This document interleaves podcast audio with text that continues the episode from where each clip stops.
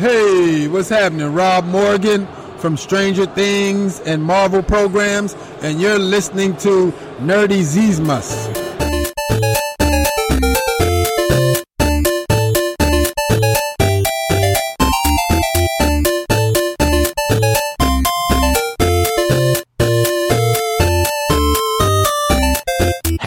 Willkommen zu einer weiteren Ausgabe von Nerdizismus, dem Podcast für Nerds, Geeks und Cosplayer. Bei 34 Grad sitzen wir alle heute ganz fleißig drin, denn würden wir auf dem Balkon sitzen, würden wir noch mehr gegrillt werden.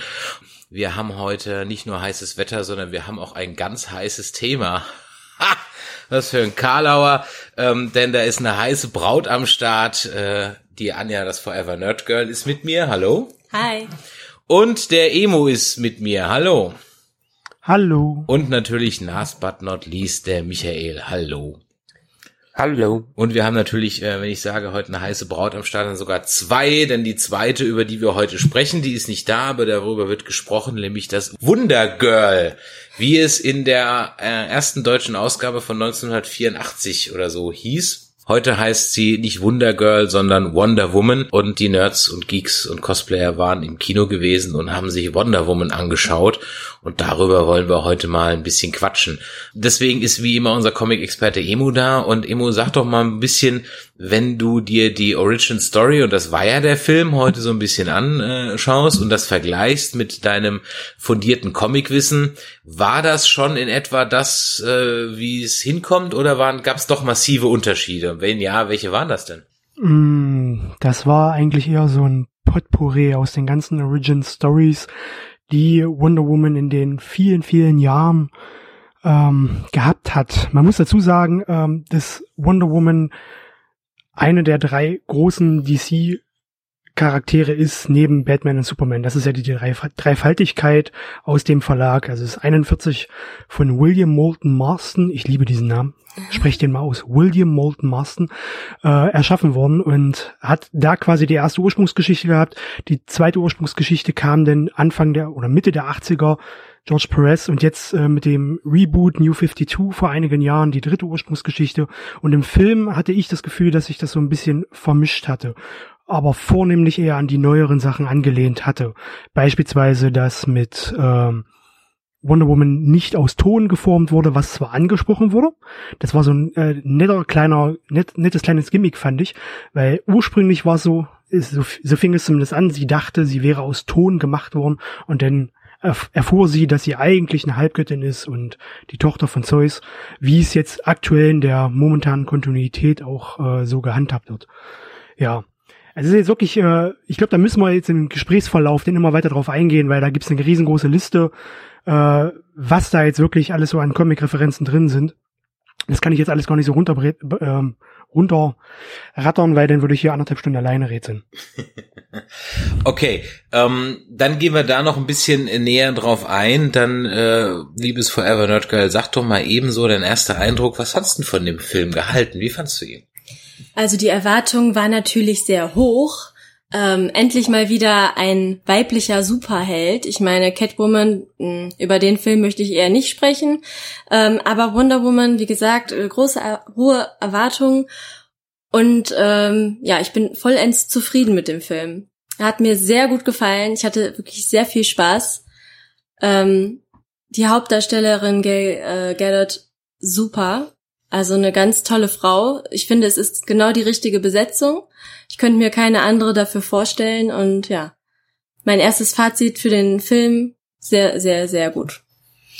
Ja, kann ich mich anschließen, wobei ähm, ich mich immer wundere, dass alle anderen weiblichen Heldinnen irgendwie alle vergessen werden. Ich meine, wir hatten jetzt äh, in Rogue One und Star Wars 7 und Alien und Resident Evil. Ja, aber- also es tun irgendwie alle so, als hätte es vorher noch nie weibliche Actionheldinnen gegeben. Das ist doch albern. Du hast, du hast natürlich recht. Ähm, das habe ich auch äh, zu Chris nach dem Film gesagt. Ja, wir haben Ripley, wir haben äh, viele andere weibliche ähm, Helden, viele tolle äh, Frauen in Filmen.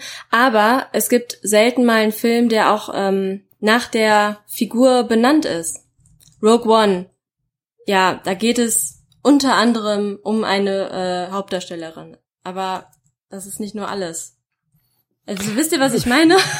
wenn ich da mal einhaken darf. Ja. Also für mich ist es äh, nicht eher so, dass es jetzt eine starke weibliche äh, Protagonistin eines Films ist, sondern dass es sich bei Wonder Woman um die Urform der weiblichen Heldin des, der amerikanischen Popkultur handelt.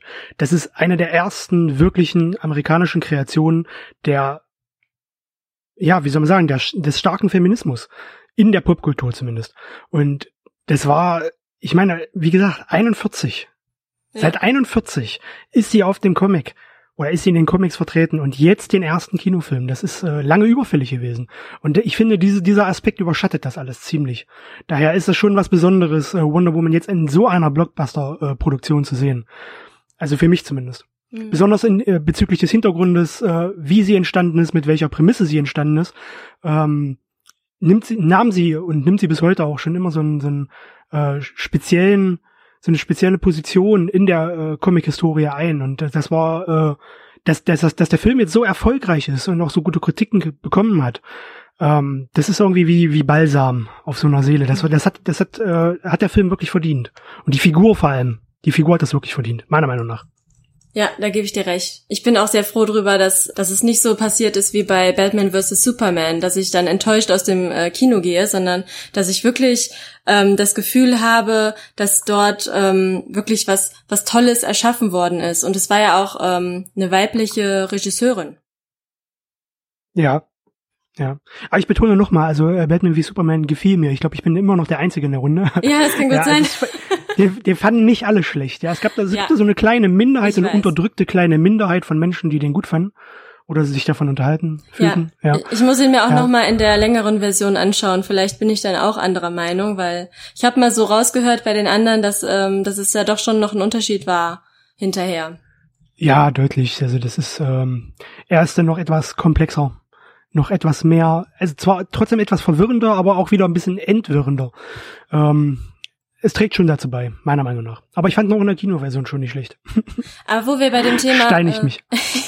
wo wir bei dem Thema ähm, weibliche Hauptdarsteller sind, wir haben ja auch bei Wonder Woman ähm, eine ähm, ja weibliche Bösewichtin, Dr. Poison. Mhm.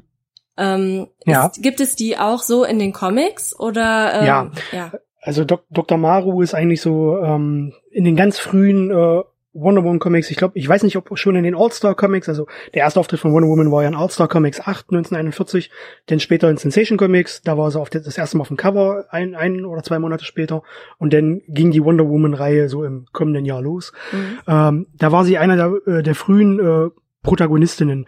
Ähm, die haben das auch halbwegs gut aufgegriffen. Äh, mal jetzt abgesehen von dem Erste Weltkriegsthema, das gab es natürlich im Comic so in der Form nicht. Ähm, da war es dann Zweiter Weltkrieg, oder? Ja, das ist äh, Golden Age. Das wäre zu, Age. zu offensichtlich äh, Captain Marvel gewesen, äh, Captain America gewesen. Das haben sie sich nicht getraut, oder? Die gleiche Nummer nochmal zu machen? Ja, wahrscheinlich, wahrscheinlich. Ist schon möglich, ja. Also dadurch haben sie aber auch ein Konzept, äh, also ein komplett neues Konzept gemacht, was ich sehr interessant fand. Also, weil sie haben wirklich meiner Meinung nach äh, einzelne Aspekte aus der Mythologie rausgegriffen, daraus was ganz Neues gemacht, was auch für mich als Wonder Woman Leser ähm, unterhaltsam war, überraschend war.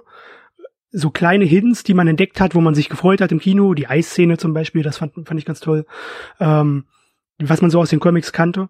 Aber sonst war es halt eine ziemlich eigene, gut, vom Konzept her schon bekannte Origin Story, aber mit dem Ersten Weltkriegsthema war es halt doch, doch was eigenes. Fand ich ziemlich gut. Was für eine Eisszene meinst du? Na, die, der Moment, als sie äh, sich das Eis gegriffen hat und so begeistert davon war, das ist äh, im Comic mehrfach vorgekommen. Ähm, das ist so ein, so, ja, wie soll man sagen, so ein kleines Gimmick, als Diana das erste Mal in die Welt der Menschen kommt und äh, diese die, Gesell die amerikanische Gesellschaft quasi kennenlernt oder die britische Gesellschaft kennenlernt und das erste Mal ein Eis isst und davon total begeistert ist. Mhm. Äh, mit dem ich habe ja an, ja, ich weiß schon welche genau. Szene er meint, aber ich weiß nicht, ja, was da jetzt der Gag Ich, ich habe ja, ich habe ich habe ja angesprochen, dass es äh, dass es, dass sie sich besonders auf diese New 52 äh, Mythologie beziehungsweise die Geschichte konzentriert haben, also auf die neuere Geschichte von Wonder Woman. Und da war das gleiche in der ersten Ausgabe Justice League, als der DC Neustart war 2011, war das ein Moment, als Wonder Woman da dieses Eis griff und happy war, endlich mal ein Eis zu essen. Das war ich heute wer auch. Kann das, Ja, wer kann das nicht nachvollziehen? Ne? ja, ich fand die Szene toll. Also auch wenn ich den Gag jetzt dahinter jetzt nicht so kapiert habe, ähm, fand ich es einfach irgendwie ähm, süß, weil sie hat irgendwie so ein süßes Wesen. So liebenswert ja. einfach. Und Michael, wie fandst du das Ganze jetzt, äh, den, das, das Wundergirl? Das Wundermädchen? Ja. Nachdem ich euch die letzten zehn Minuten nicht gehört habe und kein bisschen mitbekommen habe von das, was, äh, was ihr geredet habt. Nö, muss nicht rausschneiden. Das ist doch, äh, ist, ist, äh, wir, wir sind live, wir sind semi-live. Das passiert immer, wenn wir live sind.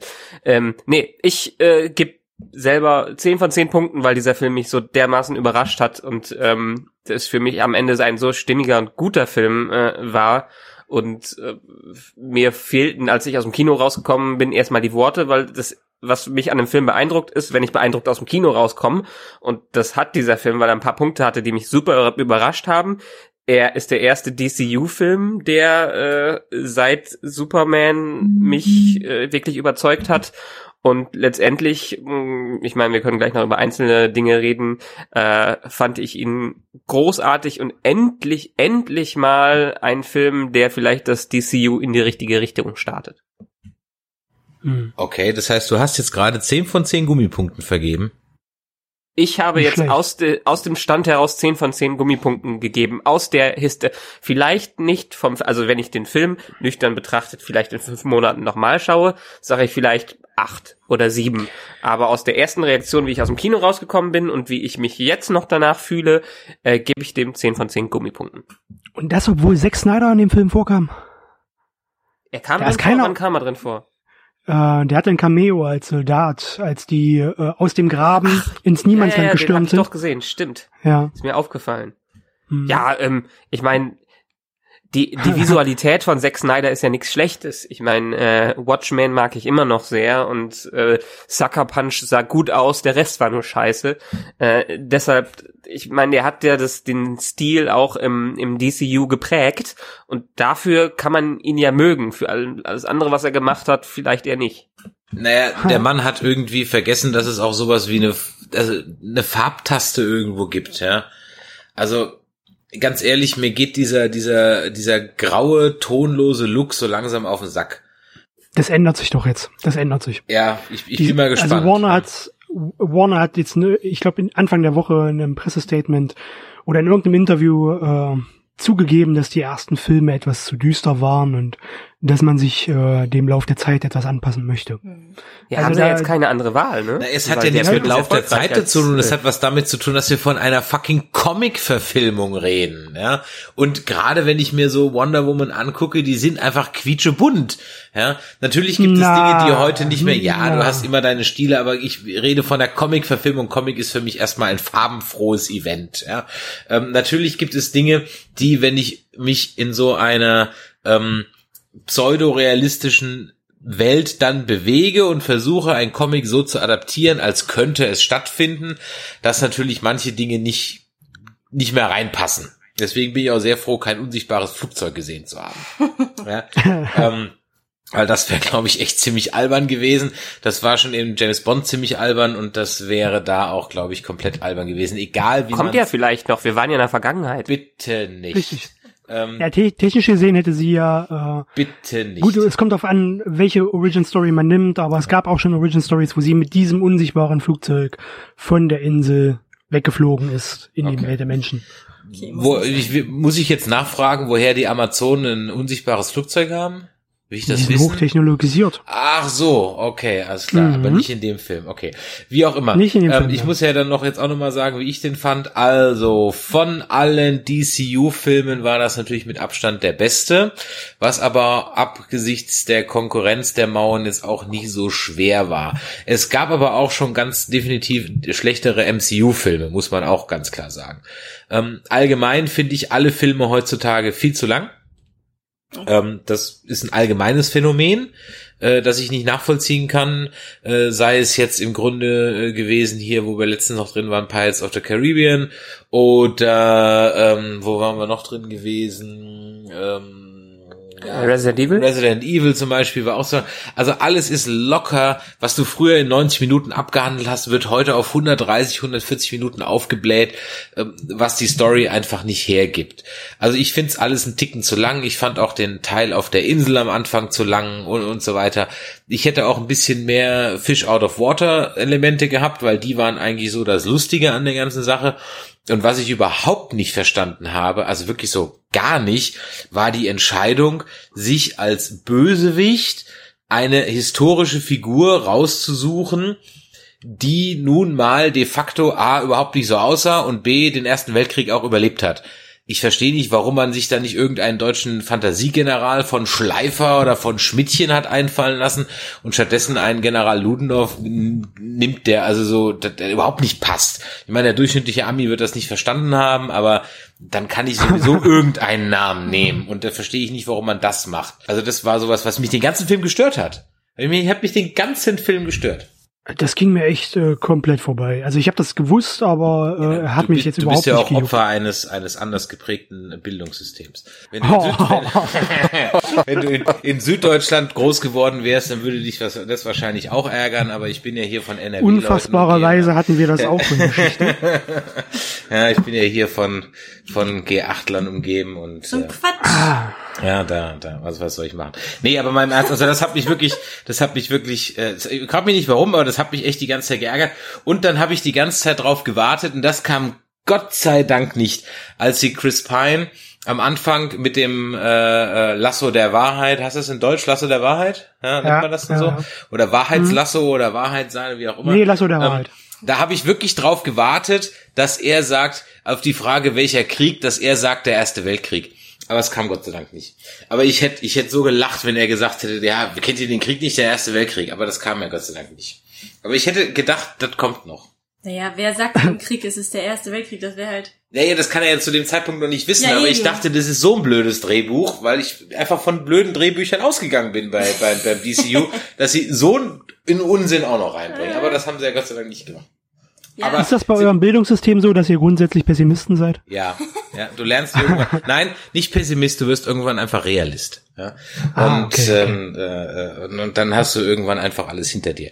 Ähm, und das, was mich auch ein bisschen gestört hat, war, ähm, also der Film wird propagiert als endlich mal irgendwie, ich sag mal jetzt mal, ein, ein Schritt Richtung weibliche Superheldin. Wie gesagt, haben wir ja gerade eben schon angesprochen, dass ich das anders sehe. Ähm, und ein Schritt für den Feminismus. Wobei ich mir dann denke, Alter, die ist so schrecklich naiv. Und am Ende des Tages, wer rettet denn den Tag? Wer rettet denn die Welt? Naja, nicht die Welt, aber zumindest so den lokalen Giftgasangriff. Wer verhindert den denn? Spoiler, das macht wieder der Mann. Aber da kann mir doch keiner erzählen, dass das ein feministischer Film ist. Ja, aber das, das, also das fand ich ja wirklich auch irgendwie ein bisschen dämlich. Äh, es musste ja irgendwas passieren, dass, äh, dass der Chris Pine-Typ da, dass der hops geht, weil äh, er musste ja sein, ne? Konnte man ja gar nicht anders. Wieso? Äh, sehen. Warum musste das Ja. sein? Das musst du mir jetzt Ja, erklären. weil- warum das- Ja, das war eine Stelle, die mich ziemlich überrascht hat, dass die es ihn Absolut. schon im ersten Film gekillt haben. Absolut. Also ich bin davon ausgegangen, dass er hops geht, weil Also Steve Trevor ist eine unfassbar wichtige Figur in, in Ich wollte gerade sagen, also sogar, das weiß ja sogar ich, das ist doch eigentlich ähm, neben, also das ist doch so der, der Sidekick, so wie Batman und Robin ist Wonder Woman und Steve Trevor, oder? ja gut, das wusste ich jetzt nicht. Nee, nee, eigentlich sind die beiden ein Paar. Okay, gut, aber Batman und Robin sind doch auch ein Paar. Naja, aber ich, ich bin halt davon ausgegangen, weil, weil ich dachte, gut, es, äh, Wonder Woman taucht ja später noch auf und äh, sie ist ähm, ja von der Sterblichkeit äh, wahrscheinlich anders gestrickt als, als der Typ. Und das geht nie gut. Das ist, ist einfach so. Es funktioniert nicht. Wie hat er euch denn gefallen? Wie fandet ihr Chris Pine in der Rolle? Ach, ich finde den super.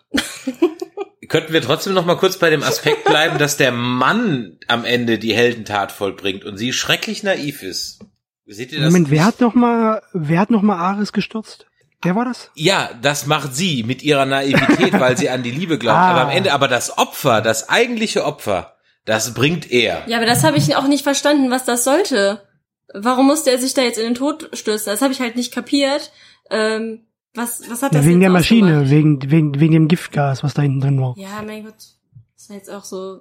Ja, ist, Und Und er zeigt doch im Prinzip dadurch, was in den Menschen an Potenzial steckt und dass man die Hoffnung nicht aufgeben darf und äh, selbst auch Genau. das, was, was sie eigentlich noch lernen muss. Sie ist ja, sie, äh, sie hat ja nie was anderes als ähm, Unsterblichkeit auf dieser Insel kennengelernt, nie was anderes als äh, unter mehr oder weniger götterähnlichen Wesen zu leben und immer ihre Hoffnung zu haben, die erstmal halb zerstört wurde und dann am Ende äh, durch den Menschen wurde gezeigt, dass man die Hoffnung und die Liebe nicht zerstören muss. Dass diese Aufgabe der äh, die die Selbsthingabe von dem äh, wie heißt das Steve Trevor einfach zeigen, die Aufopferung. Und deswegen musste er sterben. Siehst du, da hast du deine Ja. Lösung. Deswegen muss er ja hops gehen. Das war mir von Anfang an klar. Hat er vorher im Film mal gehustet?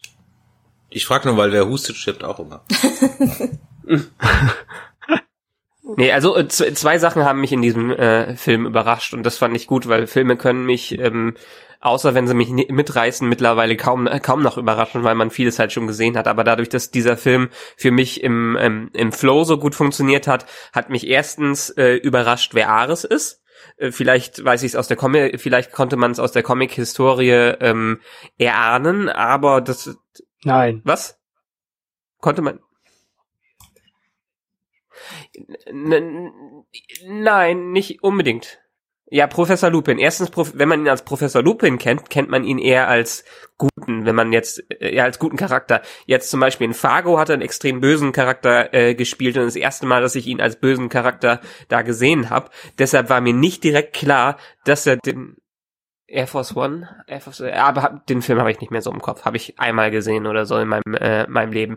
Aber dadurch, ich meine, vielleicht habe ich ihn nicht in genug Rollen gesehen, aber für für mich war es eine Überraschung, dass er es ist. Ich hatte erst gedacht, ähm, also der General war ja ziemlich äh, klar, dass es nicht war. Ich hatte erst gedacht, dass sie es ist mit der Maske, äh, die kaputte, dass die vielleicht äh, Ares ist, aber dass er es am Ende ist, kam für mich irgendwie aus dem aus dem Off. Hatte ich nicht mit gerechnet, auch wenn man vielleicht hätte mit rechnen können. Ähm, war ich sehr überrascht und dass die äh, Steve Trevor geopfert haben, Chris Pine, der ja eigentlich ein, auch ein guter Lead für einen zweiten Film äh, wäre und der echt eine wunderbare Chemie mit der, äh, wie wird sie eigentlich ausgesprochen? Gal Gadot oder wie Gadot. spricht man sie aus? Gadot. Gadot. Ja Mhm.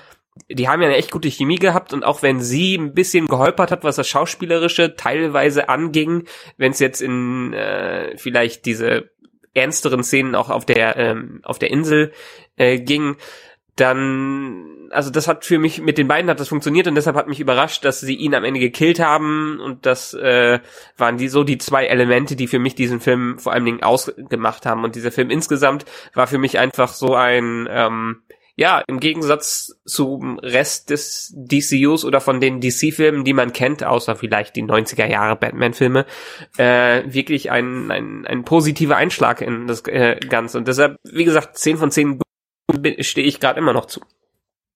Hm. Also gut, dass Chri- Chris Pine jetzt in dem zweiten Film oder dem Nachfolgefilm äh, einen Lied übernimmt, das war eigentlich schon klar, dass das nicht passieren könnte, weil sie ja schon angekündigt haben, dass der zweite Teil in der Gegenwart handeln soll. Und Nee, der zweite Teil äh, wird nicht in der Gegenwart. Das habe ich nämlich jetzt die Tage Echt? noch gelesen.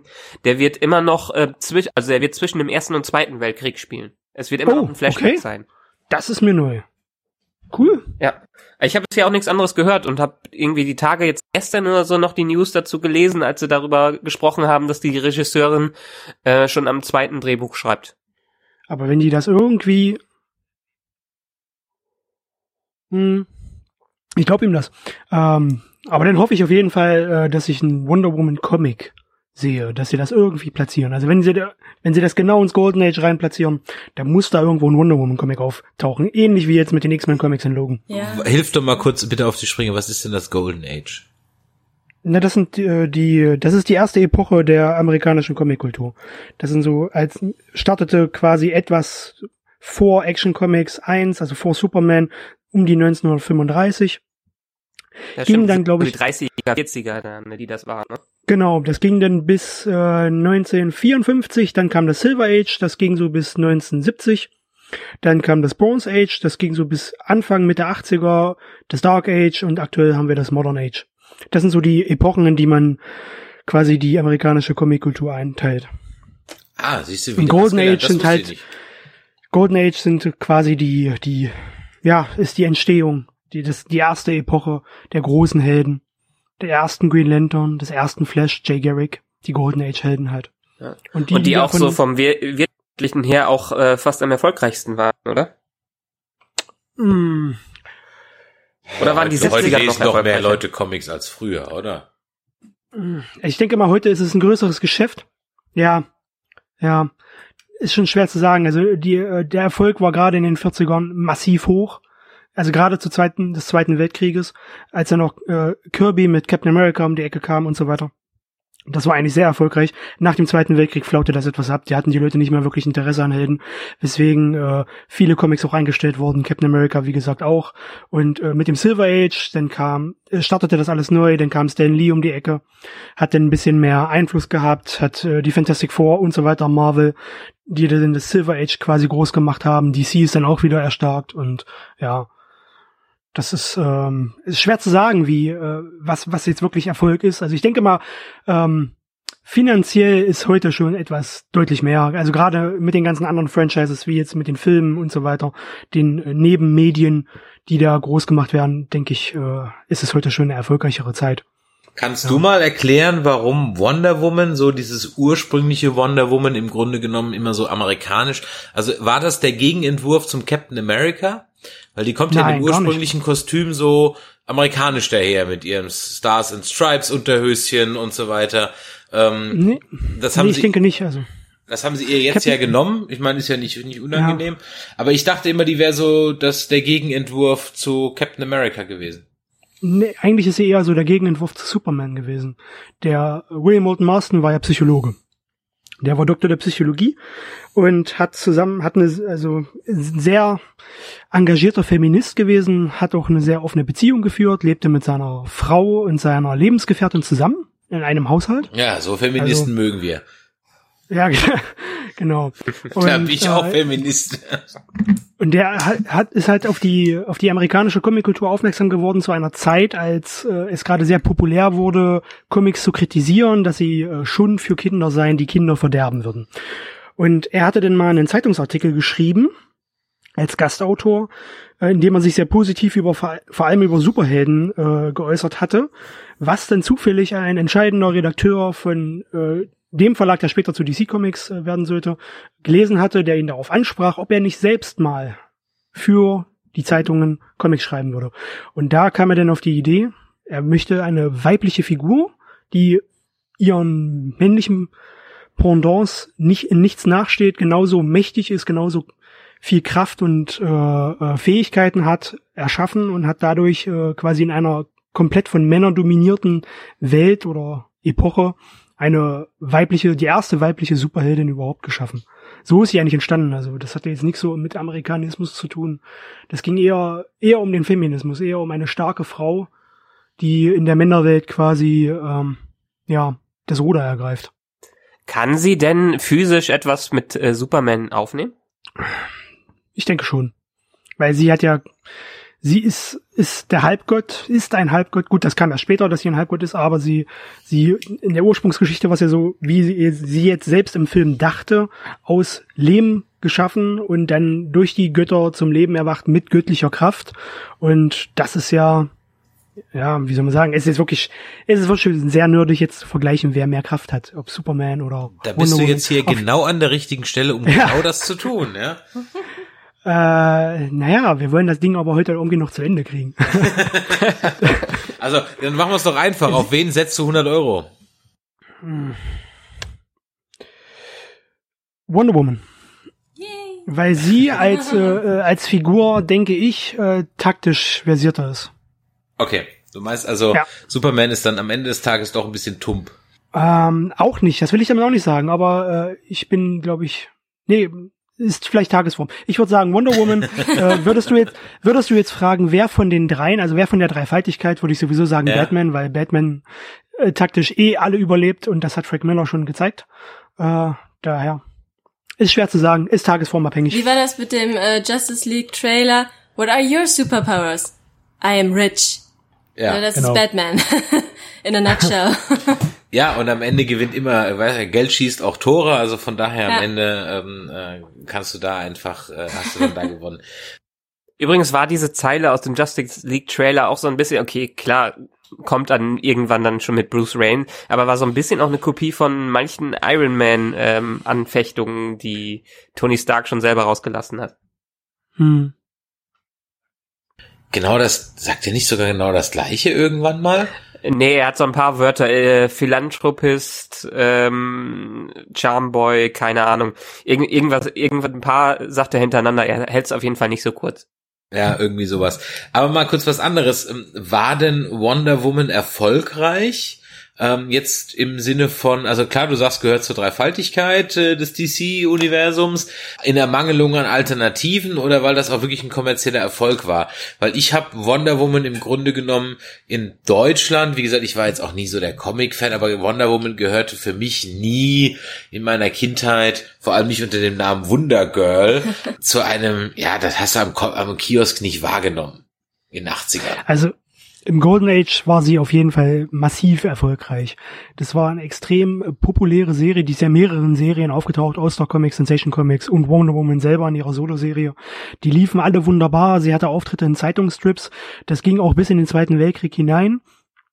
Ähm, die auch Morstan, glaube ich, selbst geschrieben hat. Die wurden dann irgendwann, glaube ich, nur eingestellt, weil ähm, die, äh, wie, wie soll man sagen, aufgrund der Kriegssituation halt Papier Mangelware wurde und äh, man dann halt wirklich entscheiden musste, was jetzt gedruckt wird und was nicht. Und Dann haben mussten sie lieber dann Superman-Comics gedruckt. Superman Hm. gegen, gegen Nazis. Ich weiß gar nicht, wie die, ob die auch Hat sie auch eingestellt wurden. gegen Ich weiß es Nazis nur bei Wonder Woman. bestimmt, oder? Da gab es doch bestimmt auch äh, Wonder Woman versus German Nazis oder so. Ich glaube nicht. Nee? Ja, aber ich glaube, Also es gibt davon doch Captain waren America und Superman, gibt's doch alles. Captain America, ja, massiv. Bei, bei, bei dem gab es sehr viel, gerade in der Anfangszeit. Sehr kritische Comics auch. Äh, also aus, kritisch betrachtet heutzutage. Aber bei Wonder Woman weiß ich es nicht. Also ich habe ich hab Okay. keine gelesen aktuell. Okay. Ja. Ja, aber nochmal zurück zum Erfolg. Also in den USA war die dann erfolgreich. War die auch in Deutschland erfolgreich? Als Wunder, Ja, das- Wundermädchen? Das kam erst sehr spät. Das kam erst wirklich sehr spät. Superman hat uns, glaube ich, erst in den 50ern erreicht. Da war der schon 20 Jahre aktiv. Und äh, das waren so die ersten Hefte. Da, da hatten wir hier noch keinen Markt. Also das ist, äh, das war eine absolute Ausnahme. Etwas später kam dann Batman noch dazu. Nicht. Gar nicht hatten wir. Ja, wir hatten als erste, als erste Comics kamen damals zu uns rüber die ganzen Disney-Comics äh, und Ja, noch nicht die genau. Superhelden.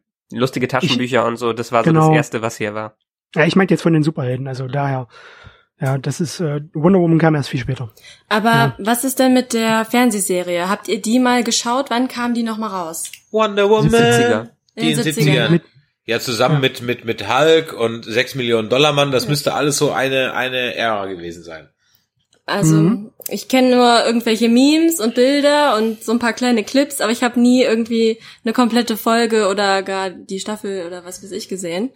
Ähm, ich hätte jetzt Kind gesehen. ja, und Chris, du, Mhm. hast du die auch mal gesehen? Ich habe die auch gesehen und sie, die, sie krankt halt aus heutiger Sicht an den tricktechni tricktechnischen Limitierungen, die halt damals alle Serien hatten, ob das jetzt Hulk war oder ob das jetzt äh, das A-Team war oder oder oder äh, Kampfstein Galactica oder was auch immer. Das ist aus heutiger Sicht alles schrecklich naiv und ähm, äh, die hatten halt überhaupt kein Budget und in dem Sinne haben sie doch das Beste rausgemacht, aber es ist halt unheimlich schwer, ohne Geld mit, äh, mit mangelnder Tricktechnik Superkräfte in der Form darzustellen. Also da- Dann- daran Und ich das- glaube, dann ist es halt am Ende des Tages irgendwie doch nur eine Krimiserie oder so. Also Es ist wenig, es kann man eigentlich heute gar nicht mehr gucken. Äh, Ja, finde ich. ich glaube, es war auch insgesamt, äh, waren auch eher der Hulk bei uns erfolgreicher mit Lou Ferrigno und Ja, ähm, Wonder, Wo Wonder Woman, das wurde auch höchstens ein, zwei Mal wiederholt, dann war das durch, während der Hulk bei RTL in Dauerschleife lief. Also, ja. Ja. Hm, habe ich noch nie gesehen. Obwohl die Batman-Serie auch sehr erfolgreich war. Ja, Auch aber hier in die. Batman-Serie, die Batman-Serie Batman-Serie hatte ja wieder so einen geil. anderen Anspruch. Die hatte ja, ähm, ich meine, im Grunde genommen, jetzt ist übrigens Adam West, wollen wir noch eine Schweigeminute für Adam West einlegen, machen wir am Ende. Ähm, äh, die, diese Batman-Serie, da muss ich ganz ehrlich sagen, die fand ich als Kind eigentlich schon scheiße, aber wir hatten ja nichts. Und dahingehend war dieser Batman, so albern der auch war, besser als gar kein Batman. Ja, aber eigentlich fand ich den noch schlechter, als dann endlich der, der Tim Burton Batman ins Kino kam. Und dann fand ich dieses, äh, ich kannte damals nur den Film, dieses Batman hält die Welt in Atem, diesen Zusammenschnitt aus der Serie. Das war eigentlich, Ja, wenn man ganz ehrlich ist, man hat's geguckt, weil es irgendwie Batman war und man sich irgendwie was schön geredet hat. Wenn man ehrlich ist, war das ein ganz großer. Äh, aber als Kind habe ich diese Serie ge geliebt und stimmt acht oder neun oder vielleicht äh, noch ich die gesehen habe. Da habe ich die, äh, die lief doch als Serie auch wirklich bei uns und das war eine der wenigen Sachen, ja, die, die man dann auch wirklich gucken durfte und gucken konnte und äh, allein dadurch, dass die so bunt war und so vielfältig und dass einfach irgendein Scheiß da drin war, das hat doch wie die Teletubbies 20 Jahre später alle Sinne eines äh, jungen Menschen angesprochen. Hm.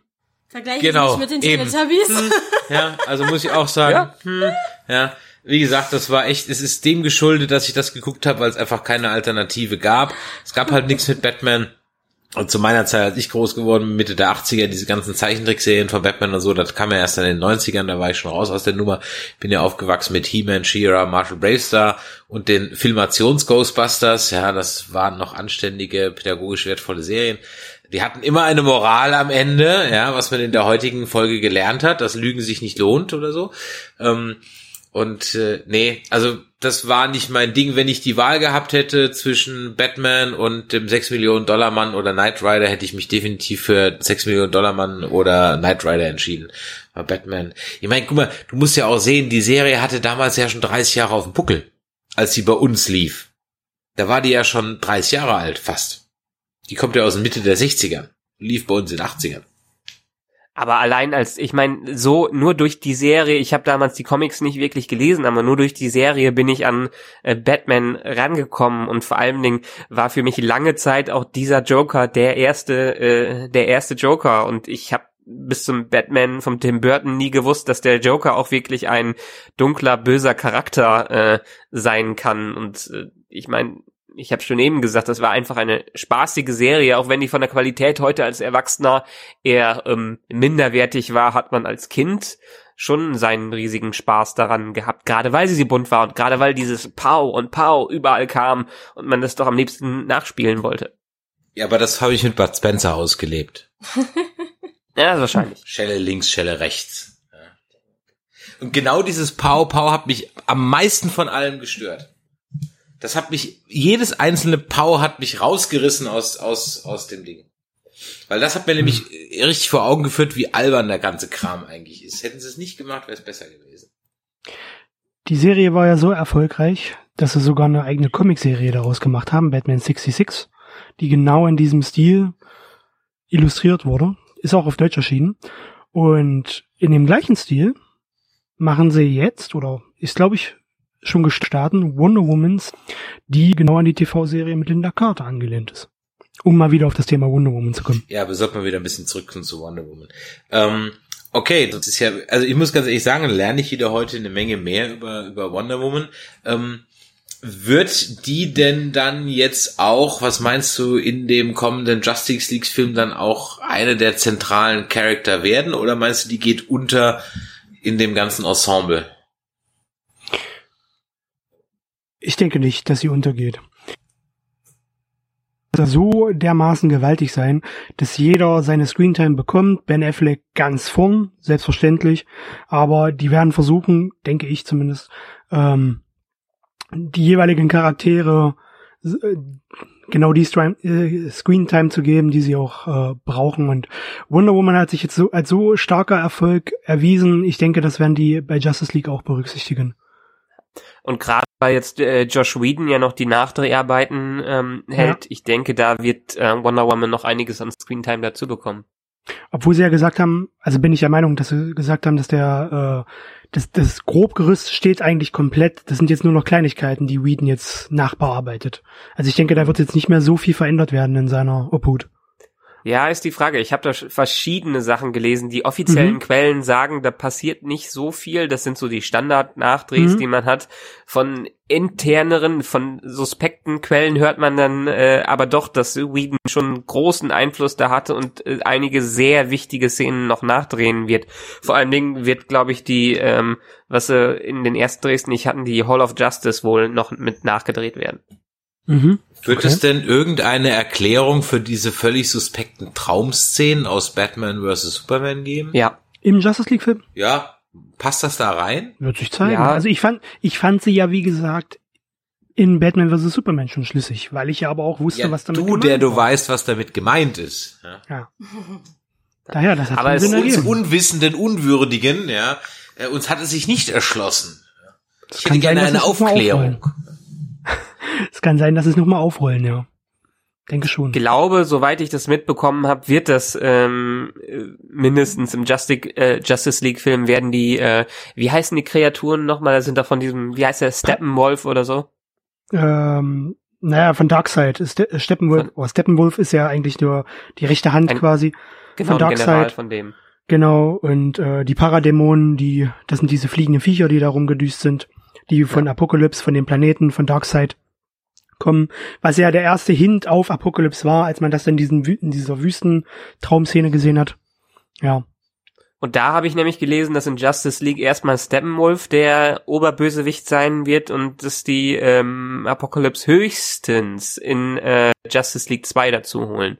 Der wird zwar Oh. eher so wie so eine Rolle wie Thanos äh, Also in den. Avengers-Filmen übernehmen. Apocalypse Äh, ist äh, der Planet. Äh, Entschuldigung, ja, ja, ja, äh, Darkseid. Hast du vollkommen Mhm. recht.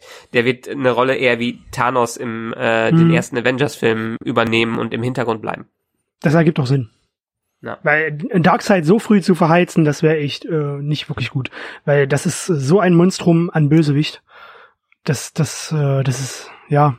Da ist Darkseid und Thanos so sehen auch schon ähnlich aus, ne? Ja, klar, was auch sonst. Von wem redet ihr überhaupt? Die Bösewichte, mein Aha. Gott. Ja, ist schon klar, aber der eine redet von Apo- Apocalypse, ich denke an X-Men, dann ist es jetzt auf einmal ein Ap Planet. Apocalypse ja. ist der Planet. Ist Ja. der Planet, auf, äh, von dem Darkseid kommt. Ja. Deshalb habe ich es gerade auch mit äh, X-Men verwechselt. Also ja, Darkseid Mhm. ist in der Darkseid geschrieben S-E-I-D. Mhm. Trotzdem, also da, ach, den habe ich als Kind immer Darkseid, DC, d- da muss ich nicht, wie man es ausspricht. Okay, alles klar, alles klar. Aha, ja, okay. Muss ich mich darauf freuen? Macht der Spaß? Ich mag Darkseid. Okay. Aber ich mag alles, was irgendwie in Richtung New Gods von Jack Kirby geht. Daher, das wird schon groß, denke ich. Auf jeden Fall. Das hat Also ich für Potenzial. ich bin ja insofern ein bisschen optimistischer gestimmt, als dass ihr, äh, ihr erinnert euch noch an diesen offenen Brief von diesem Ex-Warner-Mitarbeiter, in dem er dann im letzten Absatz auch stand, ähm, lasst euch von dem äh, guten Wonder Woman Trailer nicht verwirren, der Film ist auch ein Desaster. Und Aha. ähm, das ist ja jetzt zumindest nicht eingetreten. Ich habe es jetzt nicht im Detail verfolgt, aber ich habe jetzt auch gerade nicht auf dem Schirm, ob da noch mal massiv nachgedreht wurde über die normalen Nachdrehs hinaus und man da irgendwie noch was gefixt hat am Ende, was aber das hat, wenn das der Fall gewesen wäre, hätte man es dem Film nicht angemerkt, im Gegensatz zum Beispiel zu, zu äh, Suicide Squad, wo du es in jeder Sekunde gemerkt hast, dass das eigentlich mal komplett anders geplant war. Ähm, Nee, also da haben sie in der Tat äh, das, das ziemlich durchgezogen, wie am Anfang auch gesagt wurde. Also von den Machern selber äh, wurden nie Probleme irgendwie zugegeben oder gesagt, dass man Probleme hätte. Und auch die ähm, Regisseurin hat immer wieder betont, äh, dass die alles im Griff haben und nicht nur wie ein Beschwichtiger in einem beschwichtigenden Ton oder in verteidigenden Sätzen, sondern die war, haben sich echt gewundert, wo diese Gerüchte herkamen. Und hier muss man erstmal, also soweit ich äh, die Gerüchte im Internet verfolgt haben, sagen, dass das wahrscheinlich irgendwelche Trolle äh, da unterwegs waren, die ähm, DC vielleicht äh, direkt auf den Ki äh, Kika hatten nach Suicide Squad und Batman vs. Superman. der Putin war's, ganz sicher. ja, können nur russische Trolle gewesen sein. Im Auftrag von Marvel-Trollen. Ja, ganz genau. Im Auftrag von Marvel. Ja. Danke, Merkel. Also ich mache mir, ich mach mir viel mehr Gedanken, dass wirklich Justice, äh, Justice League ein guter Film werden wird, weil da hat äh, bisher äh, Zack Snyder halt immer noch die Oberhand äh, gehabt. Keine Ahnung, wie sehr äh, Josh Whedon oder andere da jetzt Einfluss drauf hatten, da noch Mhm. einen guten Film rauszumachen. Ich habe eher die Sorge, dass mich Justice League drei Stunden lang quälen wird. Ja, ich aber hoffe, dass auf, er der, mich drei Stunden lang quälen wird.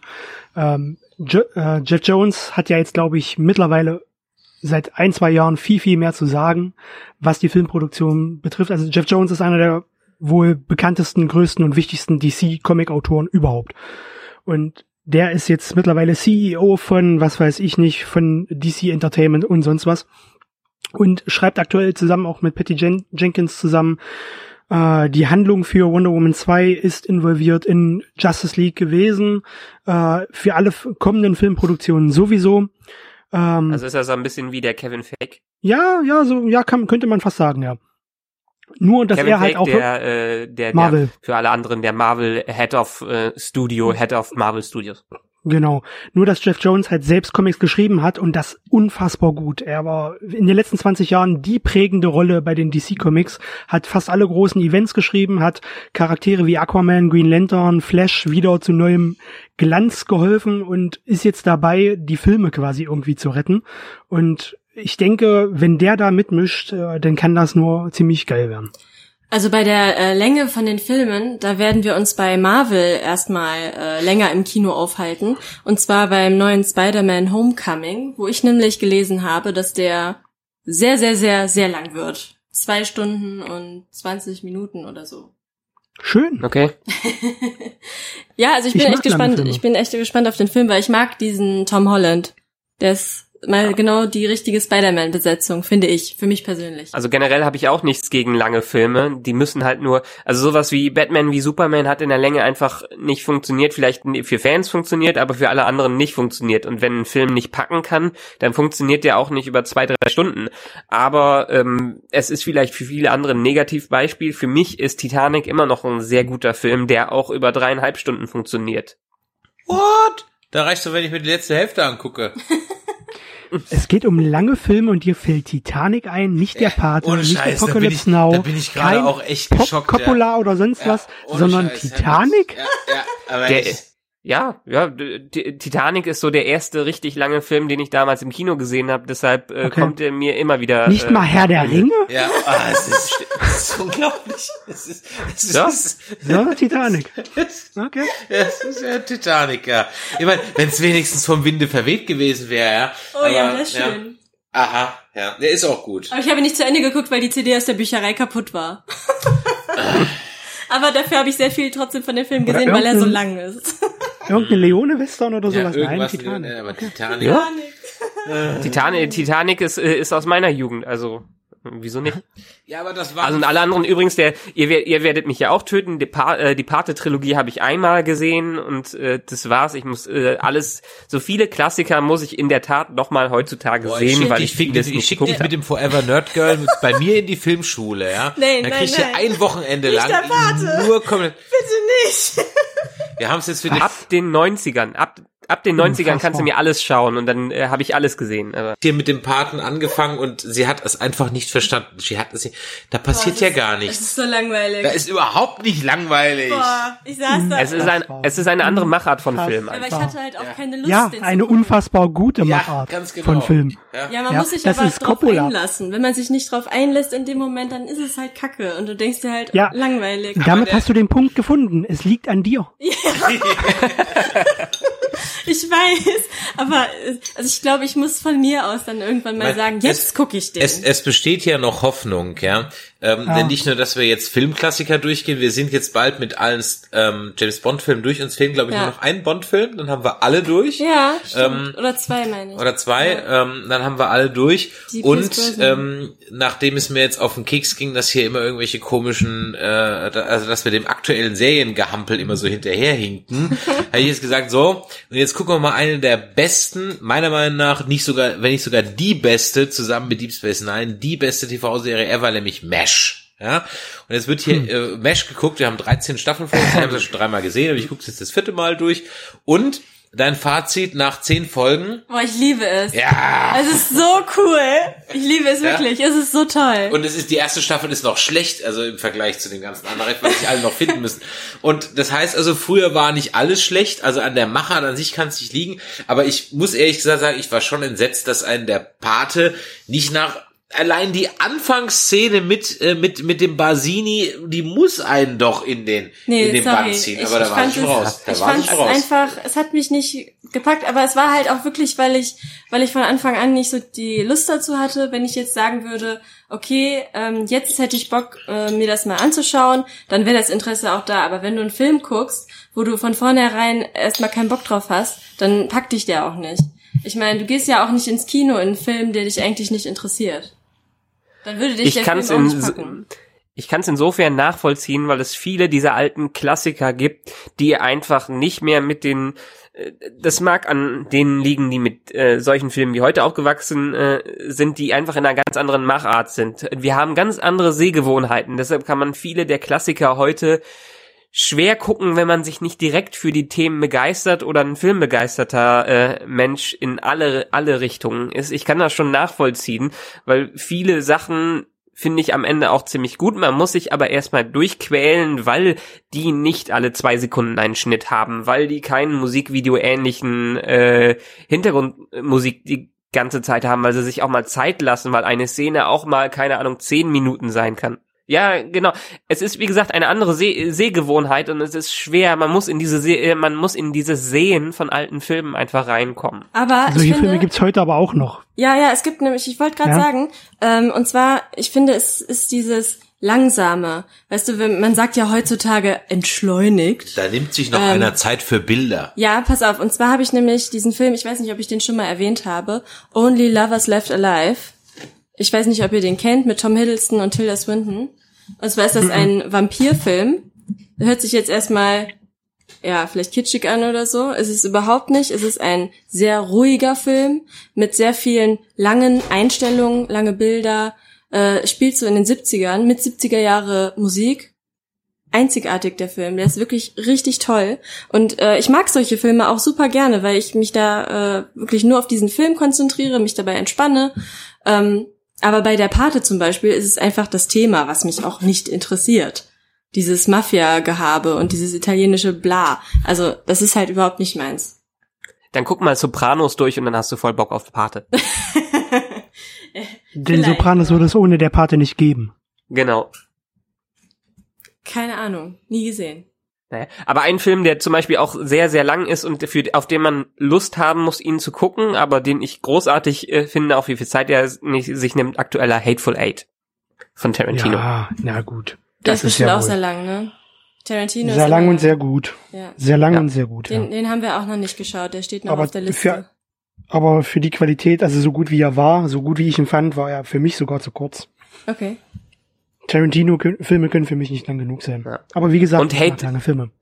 Und Hateful Eight muss man in der Tat, den Film muss man auf einem riesigen Bildschirm mindestens im Kino sehen, damit der richtig Mhm. rüberkommt. Und das wird wahrscheinlich auch bei äh, der Pate sein, Lawrence von Arabien und Co. Die muss man eigentlich, theoretisch muss man so ein kleines Privatkino haben, wo man die ganze Leinwand oder wenigstens eine ganze Wand voll projiziert, damit man diese Filme erlebt, wie die früher erlebt wurden. Fackeln im Sturm. das musste ich mit meiner Mutter gucken. Es war auch eine endlos, ja, es war irgendwie endlos. Sie hatte, keine Ahnung, das waren noch Videokassetten. Wir hatten da irgendwie den ganzen Stapel Videokassetten, den wir dann geguckt haben, bis das zu Ende war. Also ich habe alles mitgeguckt, aber es hat mich irgendwie gequält. So, aber es war Wonder trotzdem Woman. gut. Ja, Wonder Woman. Wonder Woman. Dann gebt mal eure Gummipunkte. Also fange ich mal an. Ja, ich, äh, der Esel nennt sich selbst zuerst und ich fange jetzt einfach mal an und ich gebe dem Ganzen. Also ich mache es zweigeteilt, weil ich es gerne mal zweigeteilt mache. Innerhalb des DCU-Filmuniversums, ähm, dem neuen, also die Nolan Batmans außen vor, würde ich dem Ganzen jetzt eine solide 7,5 von 10 Punkten geben. Ähm, als äh, Superheldenfilm allgemein oder Film allgemein würde ich ihm Nein, andersrum. Geben wir ihm eine 7,5 allgemein und geben ihm eine 9 innerhalb des DCUs in der Hoffnung, dass es nur, dass es vielleicht später mal eine 8 wird, weil die anderen noch besser werden. Also 7,5 allgemein. So, das war ein Urteil von 10. Ähm, ja, also ich schließe mich an mit der 9. Also äh, ich würde gerne 10 geben, aber es gab so ein paar klitzekleine Sachen, die mich so ein bisschen gestört haben. Jetzt nichts Schlimmes, aber ich gebe ihm mal eine 9, weil zu perfekt will ich es jetzt auch nicht hypen. Okay. Also ich glaube, bei mir wären es eine 8,5. Äh, eine sehr positive 8,5. Ich, äh, mich hat er sehr begeistert, sehr unterhalten. Ich fand äh, vor allem die Action-Szenen, die Choreografien, wie es animiert war, fand ich fantastisch. Das sah brillant aus, meiner Meinung nach. Aber ich bin jetzt auch kein Techniker, dass ich wirklich Ahnung hätte von äh, Effekten und so weiter. Es sah, hat mir einfach nur optisch sehr gut gefallen. Äh, Gal Gadot ist super besetzt. Ähm, sie könnte für meinen Geschmack noch etwas größer sein, weil Wonder Woman einfach eine Und ein extrem bisschen durchtrainierter. die anderen. Amazonen waren alle viel durchtrainierter als sie. Ja, ja. Aber sie ist ja technisch gesehen Nein, das keine kein Amazone in der Form. Ja. Sie ist ja technisch gesehen keine Amazone in der Form. Ja, sie ist ja nun mal eine Halbgöttin. Äh, aber im Comic ist sie halt eher etwas groß gewachsen, etwas maskuliner. Aber mit solchen so kleinen Karrieren wollen wir mal nicht sein. Ich finde sie super besetzt.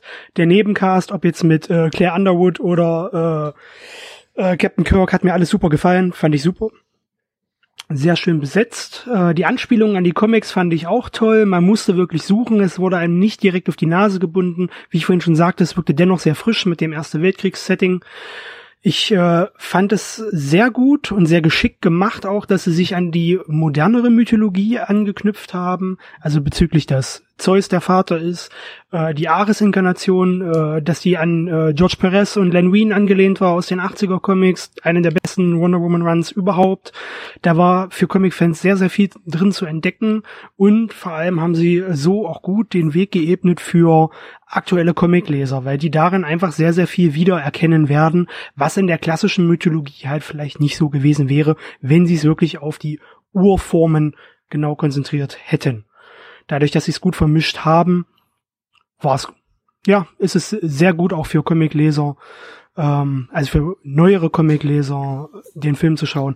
Was ich ein bisschen seltsam fand, war äh, das mit dem Godkiller-Schwert, äh, weil das eigentlich ursprünglich aus einer Deathstroke-Story stammte und gar nicht aus, also das Schwert jetzt selber mit dem Namen aus einer Deathstroke-Story stammte und nicht aus Wonder Woman.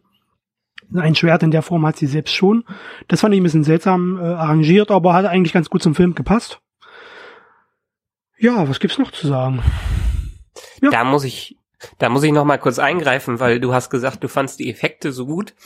Mhm. Ähm, das ist für mich gerade in den späteren Actionsequenzen ähm, Mhm. eigentlich einer der Kritikpunkte, die ich da drin hab.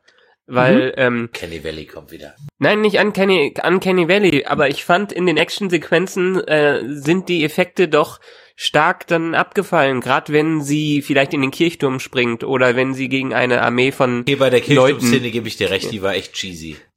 Oder wenn sie gegen eine Armee von Leuten kämpft. Nicht, wo sie da rennt, aber wo sie irgendwie so rumspringt. Da fand ich, ähm, die Qualität der Spe Special Effects fand ich insgesamt gut, aber an solchen Stellen fand ich sie sehr durchwachsen und eigentlich nicht dem technischen Standard angemessen, was mich Das meinte äh, ich nicht. etwas enttäuscht hat. Das meinte ich nicht. Ich meinte nicht die technische meinst die Qualität. Visualität, meinst du wahrscheinlich? Ja, ich, ich, ich fand die Dynamik, wie die, wie die, äh, wie die Kampfszenen alleine arrangiert waren, dass sie, Ja. dass sie auf einmal so unfassbar schnell wirkten, dass sie so, wie soll man sagen, so, ach, wie, wie, wie, wie soll man das beschreiben, dass sie immer überlegen wirkte. Das Ja. fand ich wirklich sehr klasse. Mhm. Sie, sie wirkte eigentlich, äh, wenn man sie jetzt menschlich betrachtet, wie so ein kleines zartes Pflänzchen, unscheinbar, wie äh, Chris vorhin sagte, sehr naiv in dieser modernen Welt, die sie nicht kannte, in der sie nicht zurechtkommen würde. Aber wenn es denn um die Kampfszenen ging, da hat sie alles beherrscht, den gesamten Bildschirm, die gesamte Szenerie, die, den gesamten Moment, hat alles eingenommen und hat einfach alles geplättet, was ihr in den Weg kam. Diese Panzerszene, die ja eigentlich auch schon an die Superman Comics angelehnt war, weil es ja meistens immer Superman war, der Panzer gehoben hätte. Fand ich sehr nett. Ich fand auch sehr nett die ähm, äh, Anlehnung an den äh, äh, Richard Donner äh, Superman-Film, an den ersten in dieser Gasse, als Wonder Woman äh, Chris Pine so äh, beschützte, was ja, was wir ja eigentlich aus dem ersten Superman-Film, also aus dem Superman der Film kannten. Da war es halt nur Clark Kent, der Lois Lane beschützte. Ihr erinnert euch an die Szene, an dem Raubüberfall? Die Kenner erinnern sich. Wer es nicht weiß, ist kein Kenner. Okay, das war ja eigentlich direkt daran angelehnt. Das war ja fast äh, dieselbe Einstellung irgendwie. Das fand ich sehr cool. Ja. Also die haben halt Übrigens- sehr mit vielen Referenzen gespielt und das hat mir gut gefallen.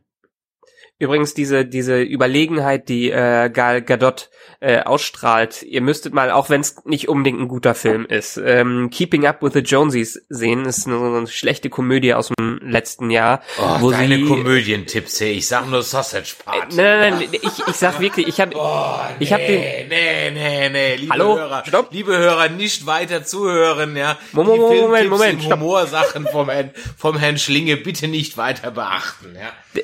da, da habe da hab ich ja gerade gesagt, das ist eine schlechte Komödie und ich fand sie auch nicht gut. Aber ähm, in diesem Film hat man Gal Gadot, weil sie da eine Spionin gespielt hat, hat man gesehen, wie ähm, erstmal groß sie ist und ähm, was für eine Bildschirmpräsenz sie gegenüber anderen Menschen ähm, hat, anderen Schauspielern. Und da äh, in diesem Film hat sie mich eigentlich äh, dafür verkauft, dass sie Wonder Woman ist, weil sie da einfach wirklich diese diese physische Überlegenheit auch gegenüber anderen äh, hat und das fand ich ist in Wonder Woman äh, auch äh, rübergekommen. Und Sausage Party ist eine geile Komödie. Nein, so ähm, die Doch. Nein, also nochmal zu Doch. dieser äh, Visualität von von ihr und während der während der Kampfszenen, äh, da ist Chris und mir halt aufgefallen. Da gibt es so viele Slow-Motion-Einstellungen. So die- dieser Matrix Bullet Time Effekt. Ja, es, es war halt. Das ist halt Zack Snyder. Es war halt zu viel. Also ab und zu fand ich es echt cool, da sah es auch gut aus, aber es ist mir halt während des Schauens ist es mir aufgefallen, dass es zu viel war. Und wenn mir das dann schon in dem Moment auffällt, dann stört es mich.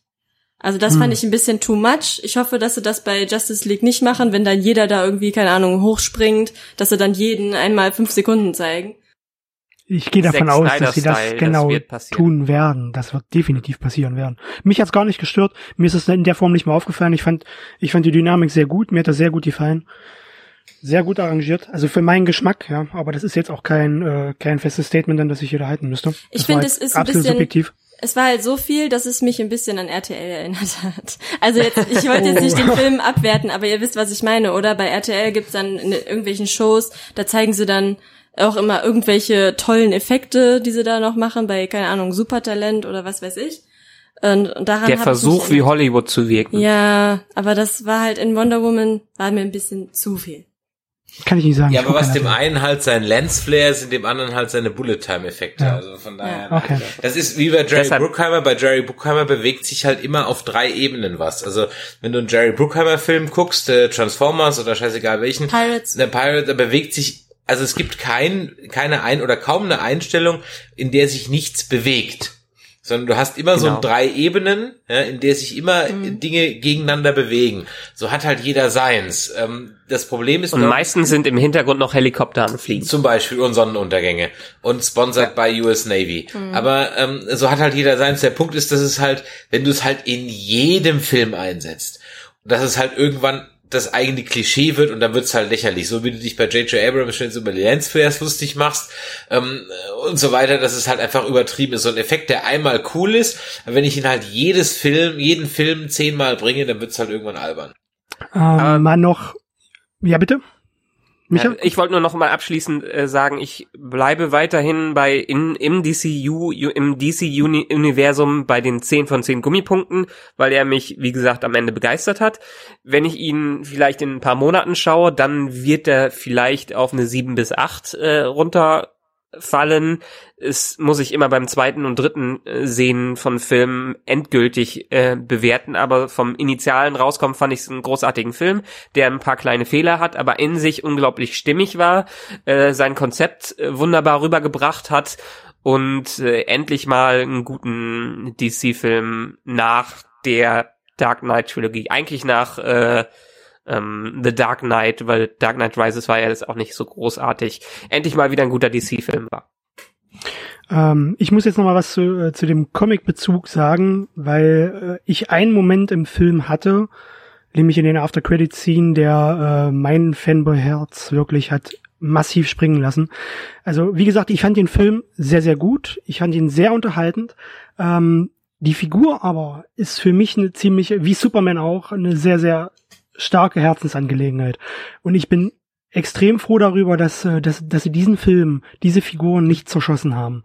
Dass das ein guter Film geworden ist, der auch gut angenommen wurde, in der Hoffnung, dass die Comics, die gerade in Deutschland wenig Aufmerksamkeit bekommen haben bisher, endlich mehr Zeit, mehr, mehr, mehr Leserschaft äh, erhalten, weil in den After Credit Scenen gab es einen Moment, das ist ganz zum Schluss gewesen, also in dem Abspann, nicht After Credit Scene, sondern in dem Abspann. Ich wollte gerade sagen, wir- Ja, wir sind doch, also, da waren ja. doch gar keine Post-Credits, ich Okay. habe mich gerade gewundert. Ja. das falsche Wort, also im Abspann, in den Credits, so rum, kam zum großen Abschluss nochmal eine Liste mit prägnanten Wonder Woman Künstlern, die, also Autoren und Zeichnern, die äh, die Figur geprägt haben. Ob das jetzt neben Marston äh, George Perez und Len Wein gewesen sind, Gay Simone, Greg Rucker, Brian Azzarello, Äh, das, das sind alles große Runs gewesen, die dort nochmal aufgeführt wurden und da hatte ich schon so ein leichtes Tränchen im Auge. Weil das Leute sind, Mike Deodato Jr., den habe ich äh, jetzt im März erst in Leipzig treffen können. Ganz toller Zeichner. Der hat Wonder Woman ebenfalls für einige Ausgaben zeichnen dürfen und steht dort in diesen Credits. Das ist, ähm, ja, wieso, ich krieg jetzt schon wieder ein bisschen Gänsehaut, wenn ich das erzähle. Äh, ich fand das einfach toll, dass es äh, für diese Leute, die wirklich großartige Wonder Woman Comics geschrieben haben, die bei Fanboys und Fangirls extrem beliebt sind, aber nie wirklich diese große Aufmerksamkeit wie beispielsweise Batman oder äh, Spider-Man bekommen würden, dass die halt auf dieser Leinwand mal auftauchen könnten. Und da will ich ja nur noch mal den Punkt äh, zu ein paar Leseempfehlungen, wenn das okay ist. Ja, bitte, deswegen Ja? bist du da, ja, raus mit Ja. dem Wissen. zu, Ja. ein, zu ein paar Leseempfehlungen äh, geben. Ähm, Wonder Woman ist in den letzten Jahren extrem stark gewesen. Seit dem äh, New 52 Reboot gab es richtig, richtig tolle Comics. Der erste Run, der in den äh, New 52 Reboot geschrieben wurde von Brian Azzarello, der ebenfalls auf dieser Leinwand stand, war, zählt für mich mit zu dem Besten, was es bisher überhaupt an Wonder Woman jemals publiziert wurde. Danach gab es eine kleine Fallouter mit, mit David Finch und seiner Frau. Das war okay soweit, aber nicht wirklich gut. Ähm, momentan schreibt einer der besten Autoren, die weibliche Protagonistinnen schreiben, nämlich Greg Rucka, schreibt Wonder Woman aktuell. Ist jetzt auch wieder neulich erschienen äh, in Wonder Woman das erste Jahr, sowie auch äh, in der neuen Serie, die bei Panini rausgekommen ist, habe ich auch in meinem Blog reviewed. Ganz, ganz tolle Unterhaltung, ganz, ganz tolle Wonder Woman Comics, perfekt zum Einstieg. Also wer jetzt in Wonder Woman einsteigen möchte, die Figur kennenlernen möchte, vielleicht auch aufgrund des Films, äh, der hat jetzt den idealen Moment dazu, weil es gerade zwei Paperbacks gibt dazu, die rausgekommen sind, die eigentlich ideal zum Einstieg sind. Das- Ursprungsgeschichte und eine laufende Story, die perfekt sind, ohne, dass man sie ohne Vorwissen lesen kann. Das ist ja ein, äh, eine tolle Idee, Chris. Jetzt weißt du, was du mir ähm, zum Halbgeburtstag schenken kannst. Zum Henker ist in der Halbgeburtstag. Du hast im November Geburtstag. Ich habe überhaupt nicht. Ich habe im Januar Geburtstag, Im Januar toll. Geburtstag. ähm, Ja, vorher- aber vorher zur Hälfte des. Jahres. Das wollte ich ehrlich sagen. Vorher ist noch Weihnachten, dann Nein. kriegst du nichts Weihnachten. F 15. Juli. Da werde ich dann 27,5. Das, das machen Sechsjährige. Wie alt bist du? Drei, sechseinhalb? Oder dreieinhalb? Ja, aber ich will einfach nur was geschenkt bekommen. Habt ihr nicht einen Jahrestag oder so? Der ist schon Der war vorbei. schon. Da hatten wir ja eigentlich einen Urlaub zugebucht, den wir nicht angetreten Braucht ihr haben. wirklich Anlässe, um euch Comics zu kaufen? Nein, aber ich bin pleite und er soll mir einen schenken, das wäre schön. Ach so, okay. Wenn es nur ein Comic ist, das kriege ich gerade noch hin. Ähm, Schenkt deiner Frau Comics. genau. Tu ich doch. Lesen bildet. Hallo, äh, äh, Walking Dead Comics? Ja, Ja, das ist ja schon über ein ist Jahr auch nicht her. recht. Ja? Ist, ja. Egal, ich möchte gerne noch etwas zum Thema Cosplay äh, sagen und zu Wonder Woman. Ähm, und zwar sprießen natürlich die Wonder Woman Cosplays gerade wie Pilze aus dem Boden, ähm, was ich aber total klasse finde, weil irgendwie ist das so alle alle zusammen, wir sind alle Wonder Woman, ähm, finde ich ganz schön. Und äh, da Und möchte ich endlich wird Harley Quinn abgelöst. Genau, äh, die Won äh, Wonder Woman ist die Harley Quinn von 2017. Ja, ich stelle mich natürlich dagegen und äh, laufe im Moment mit meinem Harley Quinn Kostüm rum. Ähm, Aber es ist eine Warrior Harley es ist eine Quinn, Warrior Ja? Harley Quinn, genau. Ähm, nein, aber ich möchte gerne noch ein paar Kondolenzworte an Ari Rubin loswerden, äh, denn ihr schönes, ihre beiden schönen Wonder Woman Kostüme sind in der Hitze des Autos geschmolzen. Das ist sehr traurig. Ah, Sie das- konnte es ein bisschen reparieren, passiert. aber es ist leider ja, Ja, passt, hätte- passt bei dem Hätte Wetter sie mal auf. lieber die Stars and, and Stripes Books genommen. Genau. Ja, die schmilzt nicht. Also Leute, Warbler schmilzt im Auto. Ihr müsst aufpassen, wenn es 40 Grad ist. Gut. Hat noch sonst irgendjemand was zum Wundermädchen zu sagen? Äh, habt ihr überhaupt schon mal Wonder Woman Comics gelesen? Ja, Wonder Girl, habe ich mir ein, Ja. ein Comic gekauft auf dem Zöpkesmarkt in Soling. 1,84. Ja. Ist aber nichts Das ist ja wert. klasse. Ja, immerhin. ja. Ja, es ist echt ganz süß. ich nie, aber ich habe auch nie halt wirklich, wenn ich, äh, wenn ich mal Superhelden-Comics gelesen habe, dann war ich mehr bei Marvel anstatt bei DC. Hm. Das sticht jetzt ein bisschen. Direkt ins Herz. Du hast gerade eben schon deinen äh, Gänsehautmoment gehabt, ja. Du musst dich auch wieder mal Ja. ein bisschen erden, ja. Ähm, Richtig. Oh, ich habe einen Negativtipp noch für alle alle Hörer. Wenn ihr mal das ja, wenn, nee, wenn ihr mal das Sch- Sch- Hallo, aber Starship Troopers, da kannst du wirklich nichts gegen sagen, mein Lieber. Da machen, da machen wir, da, da machen wir noch mal eine ganze Folge drum. Da machen wir noch mal eine ganze Folge rum. Das haben wir uns vorgenommen und das machen wir irgendwann. Aber das ist der Negativ-Tipp, wenn ihr mal sehen wollt, was das komplette Gegenteil äh, von einer guten Wonder Woman ist, dann sucht doch nach dem äh, Fail-Pilot von Wonder Woman mit Adriana Palicki, der vor ein paar Jahren produziert wurde. Und da könnt ihr euch wirklich ähm, im besten Stil über Wonder Woman lustig machen und dann in den Film gehen und sehen, wie gut dieser Film äh, ist. Gut, dann ist doch mal eine schöne Stichwort, äh, Schlusswort. Ähm, jetzt bleibt mir an der Stelle nur noch zu sagen, erstmal Emo, vielen Dank. Ich habe heute extrem viel über äh, Wonder Woman, äh, Wunderfrau gelernt. Warum heißt sie eigentlich im Deutschen Wundergirl? Weil Warum die in den Wunderfrau 80ern, genannt? in den 80ern fanden sie es vielleicht hip. Wun Wundergirl ist auch dämlich. Wundergirl. Wundergirl. Hm. WG. So heißt sie nicht mehr, nein. Nein, das heißt sie Wonder, Wo- Wonder Woman. Ähm, egal, wir haben also extrem viel gelernt und äh, das äh, finde ich, also wie gesagt, immer toll, deswegen bin ich auch froh, dass du da bist. Ich habe jetzt hier mal wieder schön eine Flasche Altbier gezischt, ähm, schön vom Schuhmacher, das muss man bei 34 Grad auch mal machen. Jetzt bleibt mir an der Stelle neben der Danksagung an alle Teilnehmer noch ein, klein, paar kleine Hinweise zu machen. Denn die Comic-Con Season hat begonnen und äh, nach der RPC vor zwei Wochen, wo wir ja schon live on Stage waren, sind wir in zwei Wochen wieder live on Stage, nämlich bei der Comic-Con in Stuttgart ähm, vom 1. bis 2. Juli. Und da könnt ihr uns live äh, beobachten beim Nerdquiz spielen am Samstag um 11 Uhr irgendwas, glaube ich, ähm, oder 12 Uhr. Und am Sonntag hat unser Forever Nerd Girl ein Panel mit, ja, wer ist denn alles dabei? Da ist dabei die Lychee Cosplay, die Starbit Cosplay und Lily Fortune. Genau, das ist am Sonntagmorgen in Stuttgart auf der Comic-Con. Genau. Und ansonsten sind wir das ganze Wochenende vor Ort und wer also da ist, der kann uns über die üblichen Social-Media-Kanäle, Facebook, Twitter, äh, Instagram, YouTube und auch über unsere Seite nerdizismus.de eine Nachricht zukommen lassen und dann würden wir uns natürlich freuen, auch mal von euch Hörern den ein oder anderen live zu treffen. In Und dann gibt's doch gleich Hausaufgaben, weil wer auf der Con ist, kann auch wunderbar bei dem Stand von Panini Comics vorbeischauen und sich Wonder Woman das erste Jahr kaufen. Das ist auch eine gute Idee. Ja, das ist eine Das gute mach Idee. ich. Äh, lieber Emo, bist du denn auch in Stuttgart auf der Comic-Con? Leider nein, leider nein. Schade. Ich wäre gern gekommen, aber ich schaff's leider nicht. Dann müssen wir mal gucken, dass wir dich zu einer anderen Con irgendwo hinlotsen. Ähm, und äh, dann mal schauen. Vielleicht kriegen wir es ja nächstes Jahr hin in Leipzig auf der Buchmesse. Da werde ich sicherlich wieder sein, weil das bei mir in der Gegend ist. Äh, Sonst wird nächstes Jahr hoffentlich auch wieder ein bisschen mehr Zeit äh, für Cons und Events sein. Aber aufgrund meiner bereits erwähnten Ehelichung diesen Sommer äh, hat die leider Vorrang. Ja, und ich kann dir auch schon sagen, äh, bei der Scheidung it's cheaper to keep her. Das wussten auch schon die Blues. So, also in diesem Sinne haben wir jetzt ein Stündchen rumgebracht. Ich hoffe, es hat euch gefallen. Wenn es euch gefallen hat, dann Däumelein nach oben auf den schon erwähnten Social Media Kanälen. Unter der Folge auf nerdizismus.de findet ihr auch einen, äh, eine Umfragefunktion. Da könnt ihr auch eure Meinung hinterlassen. Und ähm, wer uns jetzt über den Webplayer gehört hat, dann schaut doch mal auf der Website. Da gibt's einen äh, Button, der nennt sich Abonnieren und da klickt man einfach drauf und dann kann man ganz leicht diesen Podcast abonnieren und verpasst dann auf jeden Fall gar keine Folge Nerdizismus mehr. Wir hören uns also spätestens wieder von der Comic-Con in Stuttgart.